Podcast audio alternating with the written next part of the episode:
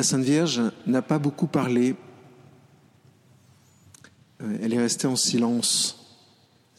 En tous les cas, l'Écriture ne raconte pas ce que la Sainte Vierge disait. La prochaine fois que la, Sainte Vierge va, va parler, après le recouvrement de Jésus au Temple, c'est dans un petit moment, puisque c'est probablement quelques dizaines d'années plus tard, au moins deux dizaines d'années plus tard, à Cana, où effectivement, là, elle va encore parler pour dire quelque chose de très précis. Ça, nous le verrons demain. Aujourd'hui, nous allons plonger dans le silence avec la Sainte Vierge, parce qu'après tout, c'est comme en musique, vous savez, quand les gens parlent, c'est bien, quand ils se taisent, c'est bien. Et quand ils se taisent, les silences sont souvent évocateurs de vérité. Au fond, ce qu'on cherche dans la parole, c'est la vérité. C'est une vérité. C'est une lumière pour notre âme. Eh bien, le silence donne largement cette lumière qu'on cherche parfois dans la parole. Et c'est vrai que dans notre nature, même quand euh, on se concentre sur une tâche, quand on fait attention, quand on commence un travail qui va demander toute notre concentration, eh bien, on se met en silence. On, oriente nos forces vers un, unique but. Et là, c'est pas possible. une autre vie que celle du, silence n'est pas possible. C'est une nécessité absolue. Alors, vous allez me dire, oui, mais il y a beaucoup de gens qui travaillent avec le, avec un casque sur les oreilles et font deux choses en même temps.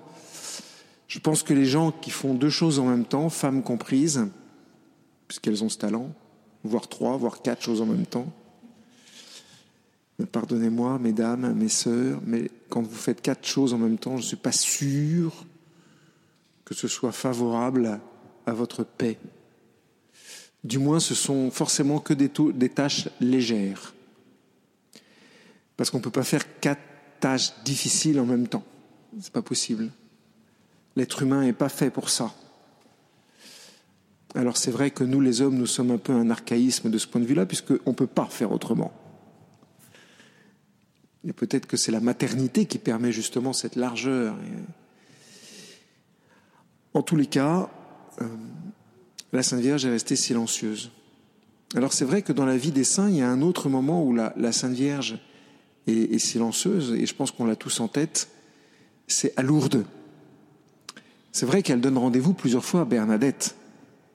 Notez bien qu'elle donne rendez-vous à Bernadette plusieurs fois. La Sainte Vierge n'apparaît pas indéfiniment. Et ça ne dure pas des années. Je referme la parenthèse. C'est une chose importante parce que la Sainte Vierge peut nous parler cœur à cœur, mais est toujours euh, envoyée par le Père. En tous les cas, la dernière apparition à Lourdes, c'est le 16 juillet, qui correspond à la date de la fête du Mont Carmel. Et Bernadette verra la Sainte Vierge, mais ne lui dira rien. Il n'y aura pas de mots échangés. Bernadette est de l'autre côté du Gave. Elle regarde la Sainte Vierge. La Sainte Vierge la regarde et ça suffit. Pour moi, c'est la plus belle apparition. Parce qu'au fond, dans un grand, grand amour, il n'y a pas besoin de paroles. C'est vrai que c'est bien de parler, c'est bien de s'exprimer, c'est bien de dire les choses. Et puis souvent, la parole empêche l'angoisse. Mais quand il y a un lien profond et vivant entre deux personnes, la parole n'est plus très, très importante.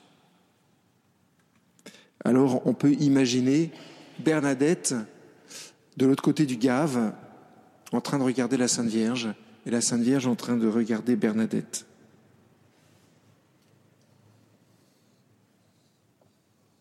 Dans l'Écriture, le Seigneur nous recommande la solitude et la prière.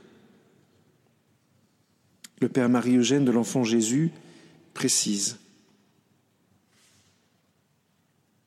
La sagesse divine dans la contemplation n'éclaire pas seulement l'intelligence, elle agit sur l'âme tout entière. Aussi, elle exige de cette dernière une orientation de l'être, un recueillement et un apaisement de ce qu'il y a de plus profond en elle pour recevoir l'action de ces rayons transformants. Ce que le Seigneur, enfin ce que Père Marie-Eugène dit de la part du Seigneur, c'est une lumière qui lui a été donnée du Seigneur à travers les mystiques comme Saint Jean de la Croix, Thérèse d'Avila et Thérèse de l'Enfant Jésus, entre autres, mais d'autres, c'est que celui qui reste seul et en silence, ça ne veut pas dire isolé, ça veut dire face à son Dieu ou avec son Dieu. Celui-là, la sagesse divine, déploie toutes ses couleurs, toutes ses formes, tous ses aspects, toute sa profondeur et toute sa largeur. En deux mots, le silence permet l'efficacité de la grâce divine. C'est pourquoi il est indispensable d'être en silence, d'avoir des temps de silence. Le Père céleste a très peu parlé. Compter les paroles du Père dans l'Écriture, c'est toujours pour désigner son Fils. Celui-ci est mon Fils bien-aimé, en lui j'ai mis tout mon amour. Mais la seule parole du Père, au fond, vraiment, c'est son Fils les, écrivains bibliques disent tous que Jésus est la parole du Père. Jésus, c'est vrai, a un peu plus parlé que sa mère et un peu plus que son Père.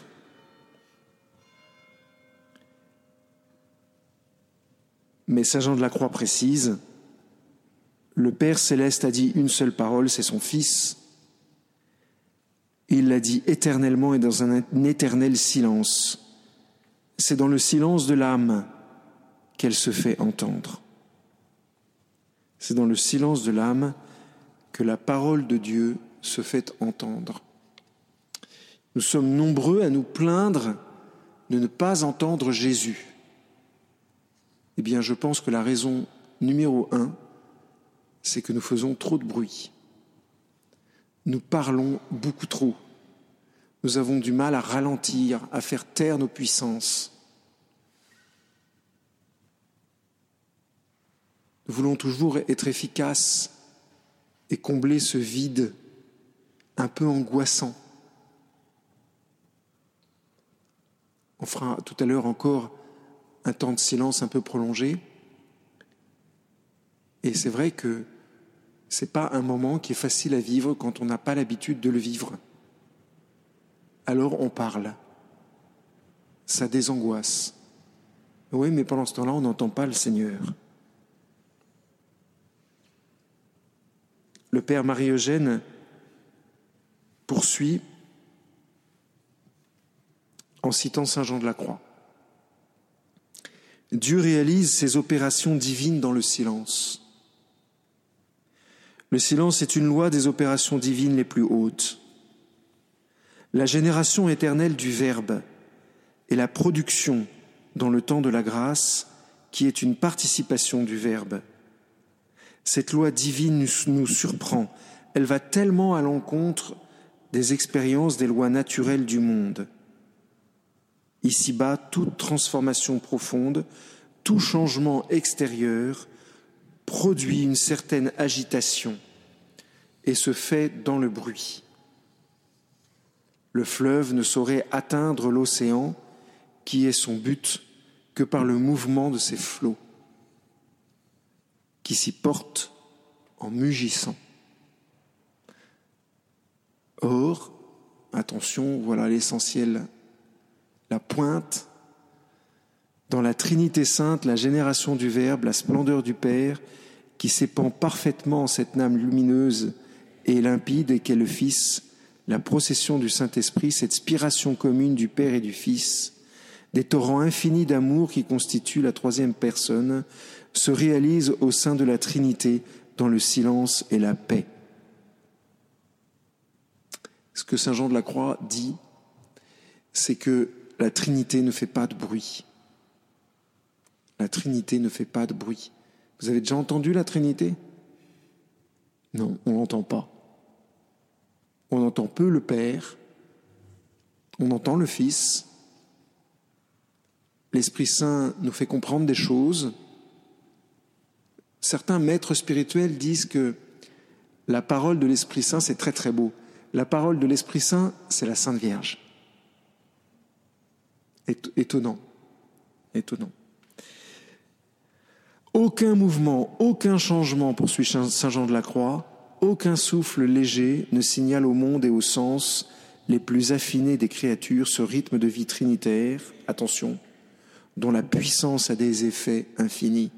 C'est-à-dire que d'un côté, ça s'appelle une antinomie, d'un côté, il y a un grand silence de la Trinité, on ne sent pas les mouvements de la Trinité, et de l'autre côté, en même temps, il y a une puissance infinie de la Trinité qui ne cesse d'agir, qui ne cesse de transformer, qui ne cesse d'améliorer, qui ne cesse de toucher, qui ne cesse de guérir nos intelligences, nos volontés, nos mémoires et nos sens. La Trinité fait bouger l'histoire sans cesse, mais on ne l'entend pas. Vous savez pourquoi? Parce que le bien ne fait pas de bruit.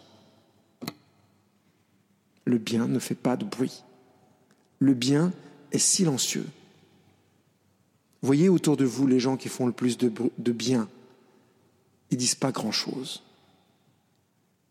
Pas grand-chose dont on puisse tirer des livres, pas grand-chose dont on puisse... Euh, Alors oui, vous allez me dire, Saint Jean, Saint, le pape euh, Saint Jean 23 aimait rigoler, aimait... Euh, sa façon d'être silencieux, Saint Jean 23 est très très intéressante. Connaissez Saint Jean 23 Pape du Concile.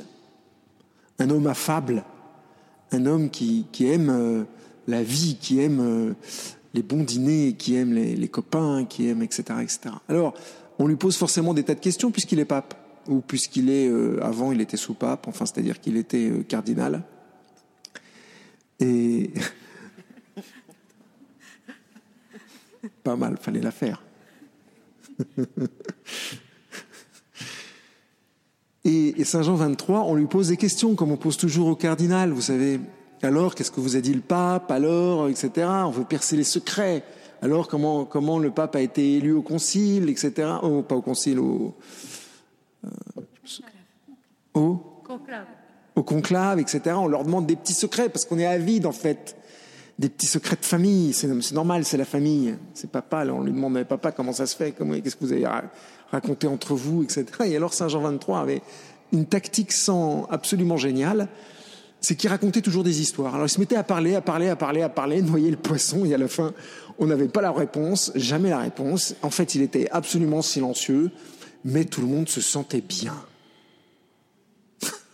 C'est-à-dire qu'on sortait de là heureux, paisible, mais on n'avait pas aucune réponse aux questions. Alors on a un autre spécialiste, mais dans un autre domaine, euh, notre cher archevêque euh, André 23, que j'aime tellement, croyez, croyez-moi, parce que ça fait un moment qu'on se fréquente, depuis que j'ai fondé une secte à l'âge de 15 ans, je vous raconterai. J'ai fondé une secte à l'âge de 15 ans. Et c'est Monseigneur 23 qui m'a dit Oh Antoine, c'est pas de Dieu. Moi, je vous raconterai ça une autre fois, parce que, alors sauf s'il nous reste un petit peu de temps un jour, mais du coup, on s'aime et je l'aime comme un père, vraiment. Mais je vous assure que quand vous allez le voir à l'archevêché une fois par an, ou simplement pour lui dire quelque chose que vous avez sur le cœur, une tristesse, une joie, n'importe quoi, ou que ce que vous voulez, euh, s'il dit plus de trois mots, c'est vraiment le bout du monde. Bonjour mon père, comment ça va?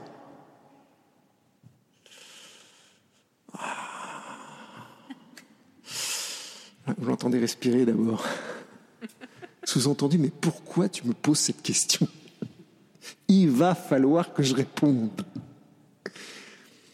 Il répond pas, il est en silence.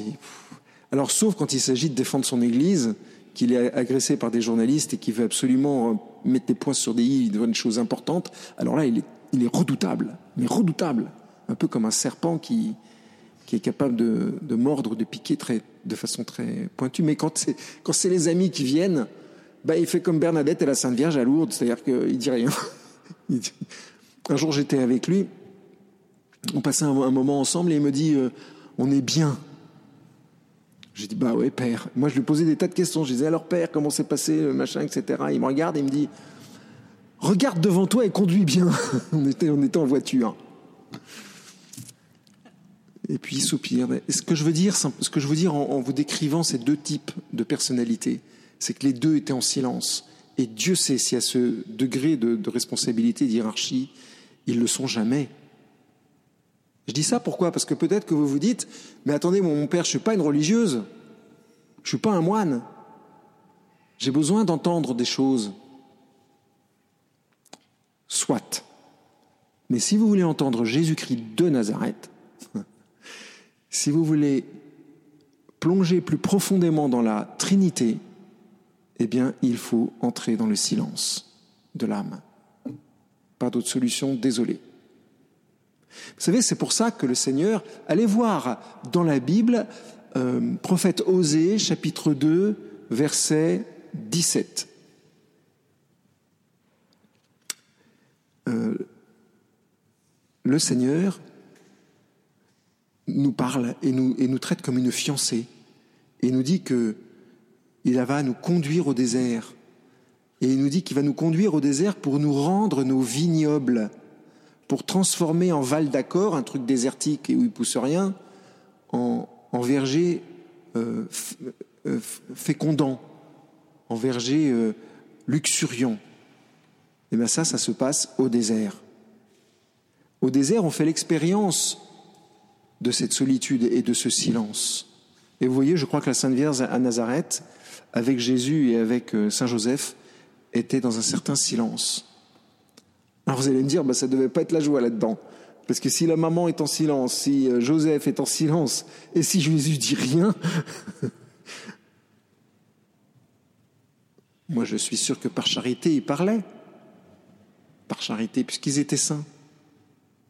Charitablement, ils parlaient, ils accueillaient bien, bien volontiers ceux qui venaient, et puis ils faisaient la conversation en demandant comment est-ce que allait le cousin, la cousine, et comment allait le travail, et comment allait la maman, le papa, enfin toutes des questions banales, mais finalement très très profondes. Parce que qu'est-ce qui nous préoccupe d'autre? Notre travail, notre famille, nos amis, Dieu, sa vie, son œuvre Après, ce qu'on fait, c'est qu'on décrit l'œuvre de Dieu à travers tout ce qu'on voit dans la création, c'est ce que je vous disais il y a quelques jours. Donc, le Seigneur Jésus se fait entendre dans le silence. Jean de la Croix dit, c'est dans le silence que le Verbe divin, qu'est la grâce en nous, se fait entendre et qu'il est reçu. J'ajouterais peut-être, mais en fait je pense que je l'ai piqué à Saint-Jean de la Croix, mais je ne me rends pas compte, c'est que le silence attire Dieu. Le silence attire Dieu. Les âmes silencieuses attirent l'action de Dieu. Je, je pense que c'est Saint Jean de la Croix, mais je ne sais plus où. Alors, évidemment, le Seigneur nous visite à partir du moment où on se donne, c'est ce que je vous disais l'autre jour, le Seigneur nous visite et nous traite en enfants chéris d'ailleurs. Mais à chaque visite du Seigneur, et je pense que nous sommes nombreux à l'avoir vécu, eh bien le Seigneur nous met dans ce qu'on appelle un recueillement passif. Qu'est-ce que c'est qu'un recueillement passif? Eh bien c'est un recueillement où ma volonté n'est plus en mouvement par moi-même. Simplement, je, plonge en Dieu et je reste fixé en Dieu. Et rien n'est plus important que cette union profonde de mon âme, de mon être avec mon Seigneur. Et ce recueillement passif est une grâce. On peut la demander. Que le Seigneur donne particulièrement avant de passer. Quand nous vivons ce recueillement passif, on est un peu hors du temps. Et toute forme de bruit, toute forme de mouvement nous agresse terriblement. pour ça qu'il faut se protéger. Alors le Seigneur passe et le Seigneur nous visite et nous, nous dit ce qu'il a à nous dire ou nous fait comprendre ce qu'il a à nous faire comprendre, mais toujours dans ce recueillement passif. Et ce recueillement passif demande évidemment le silence. Alors Saint Jean de la Croix rajoute encore une petite nuance, mais une nuance dont, nous avons déjà parlé, parce qu'il me semble que c'est la réalité de la vie spirituelle, et que ne pas en parler, c'est vous mentir. Eh bien, c'est que cette lumière que le Seigneur ne cesse de faire grandir dans nos cœurs par le don du baptême, eh bien, cette lumière, ces passages de Dieu se font dans une certaine obscurité non seulement un certain silence, mais une certaine, une certaine obscurité. On n'a pas besoin de voir, de voir d'image. On n'a pas besoin d'y voir, de voir d'image. Alors, voici quelques vers de Saint Jean de la Croix qui parlent de tout ce dont je viens de vous parler un peu. L'aimer, c'est pour moi les montagnes, les vallons boisés, solitaires, toutes les îles étrangères et les fleuves retentissants. C'est le doux murmure des brises caressantes. Il est pour moi la nuit tranquille, semblable au lever de l'aurore, la mélodie silencieuse et la solitude sonore le souper qui recrée en enflammant d'amour. Parce que le but de tout cela, chers frères et sœurs, c'est ni plus ni moins que d'être enflammé d'amour. Je ne vous parle pas du silence pour le silence, de la solitude pour la solitude, ça n'aurait aucun intérêt, si ce n'est pour être enflammé d'amour. C'est vers cela que je veux vous conduire. Voilà, maintenant vous savez mon but. Être enflammé d'amour. Et seul Dieu peut opérer ce mouvement dans nos âmes. Et le prix, le moyen, le chemin, c'est le silence.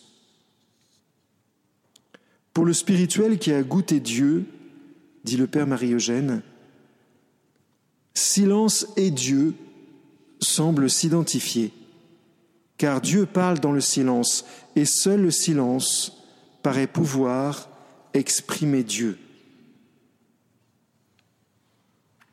Lorsqu'il y est parvenu avec un soin jaloux, poursuit le Père Marie-Eugène, il préserve ce silence qui donne Dieu. Il le défend contre toute agitation et même de ses propres puissances. Avec Saint Jean de la Croix, il s'écrit Ô vous, les nymphes de Judée, quand dans les rosiers en fleurs l'ambre déverse ses senteurs, ne dépassez pas les faubourgs.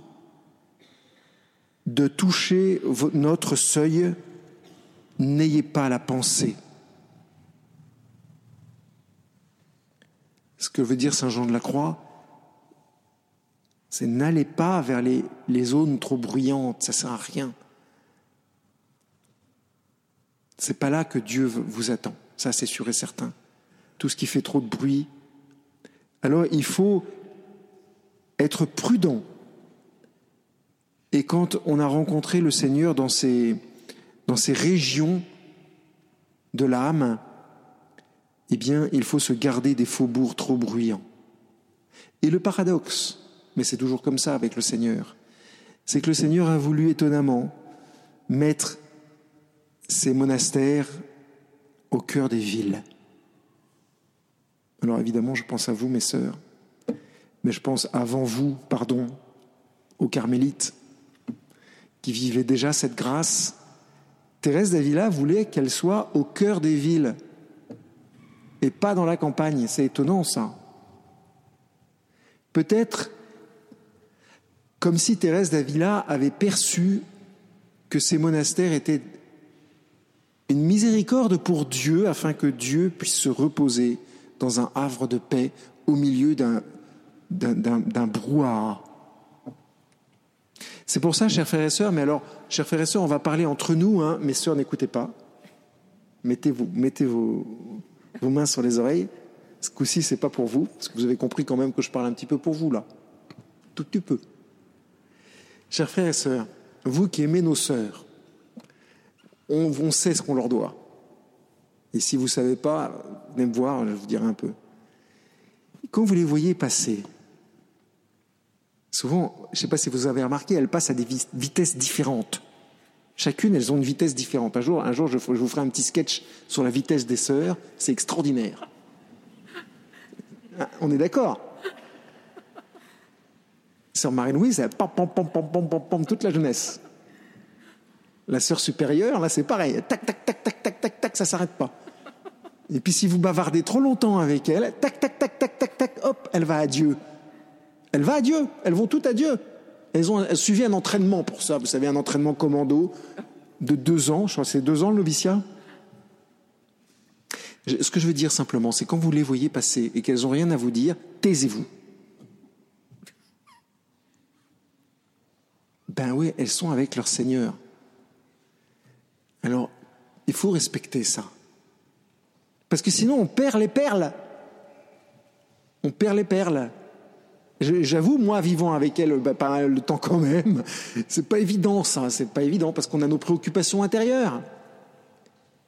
Je vous dis ça parce que leur silence est un témoignage missionnaire qui nous renvoie à nous-mêmes et qui va nous permettre de nous dire à nous-mêmes, Coco, va toi en silence, tais-toi maintenant. Tu vois ma fille qui passe? Eh bien, fais pareil. Unis-toi à moi dans le silence. Vous vous rendez compte d'une communauté, de notre communauté, si on avait cette charité de respecter l'union que le Seigneur a avec chacune des âmes qu'on croise ça serait une belle communauté, vous croyez pas? Moi, je vois déjà ça en œuvre ici. Enfin bref, je referme la parenthèse. Ça, c'est pour quand vous croiserez les sœurs et vous croyez qu'elles vous font la gueule. Jamais de la vie, elles sont juste avec leur Seigneur. Il fallait bien que je dise un gros mot aujourd'hui. Après avoir cité Saint Jean de la Croix.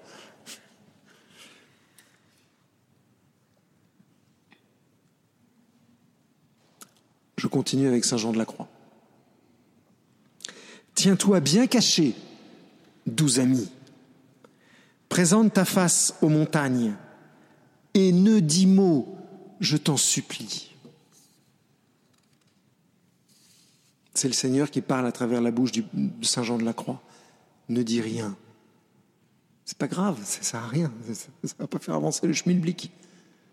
La sagesse divine est en train de faire avancer le monde laisse le Père Antoine parler et, puis toi tais-toi. et puis prie pour que le Père Antoine soit aussi puisse être en silence. Avant d'aller plus loin et de parler un peu de la prière tout de même, je voudrais juste, comme une illustration, vous parler du prophète, du très grand prophète Élie. Alors, Élie, euh, il a trucidé 400 prophètes de Baal, hein, vous voyez le genre de bonhomme. Plutôt grosse personnalité. Hein personnalité, euh, il les a trucidés sans problème. Hein pas de pas d'état d'âme, euh, poum poum, tac, trucidé. N'empêche qu'il fuit comme un lapin devant une femme. C'est exactement ça. Hein devant Jézabel, il fuit comme un lapin. Fuyant la colère de Jézabel et réconforté par le pain de l'ange, le prophète avait marché pendant quarante jours dans le désert, était parvenu à l'Horeb, la montagne de Dieu par excellence, sur laquelle le Seigneur s'était manifesté plusieurs fois à Moïse. Bon, là je le comprends. Il est poursuivi par Jézabel, il va se faire attraper par une femme, des espèces de couards. Pardon, Saint-Élie, mais quand même, hein, sur ce coup-là, qu'est-ce que j'aurais fait à ma place, à ta place? Euh, Ça, j'en sais rien. Toujours est-il qu'il n'est pas bête parce que il va là où Moïse a été. Comme vous, vous venez aller au temple parce que vous savez qu'ici le Seigneur s'est manifesté. Donc vous venez ici pour, avoir la paix, quoi, pour, avoir pour avoir le Seigneur lui-même, même réflexe. Au fond, vous avez le même réflexe que Saint Élie. Et voici que la parole du Seigneur se fait entendre à lui. Et il est poursuivi, il se cache. Le Seigneur lui parle. Sors et tiens-toi sur la montagne devant le Seigneur. Voici que le Seigneur passe. Et il se fit un vent violent et impétueux, renversant les montagnes et brisant les rochers. Le Seigneur n'est pas dans le vent. Et après le vent, il y eut un tremblement de terre. Le tremblement n'est pas dans le tremblement, le Seigneur n'est pas dans le tremblement de terre. Après le tremblement de terre, il y eut le feu. Le Seigneur n'est pas dans le feu. Après le feu, il y eut un souffle léger, de la brise. Lorsque Élie l'eut entendu, il se couvrit la face de son manteau et étant sorti de la caverne, il se tint à l'entrée.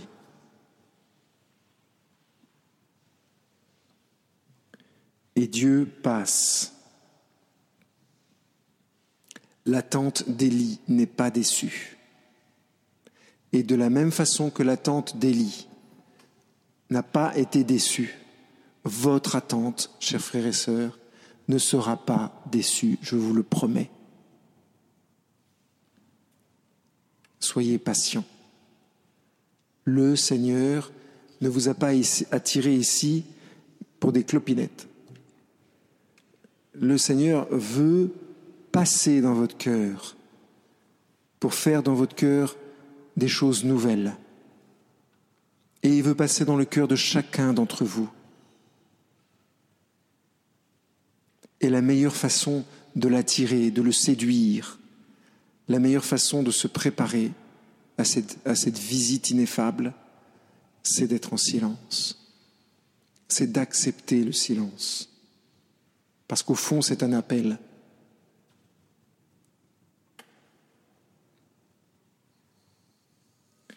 Demandons cette grâce au Seigneur lui-même par l'intercession de sa mère qui a été l'exemple de ce silence qui n'est pas déçu. Demandons au Seigneur de faire grandir en, nos cœurs l'intimité avec le Père. Vous vous souvenez de cet épisode biblique où on dit que la Sainte Vierge vient, rencontrer son fils avec, avec les cousins probablement. Et vous vous souvenez ce que Jésus répond? Est, mon père, ma mère, est ma mère celui qui vient faire la volonté de mon père.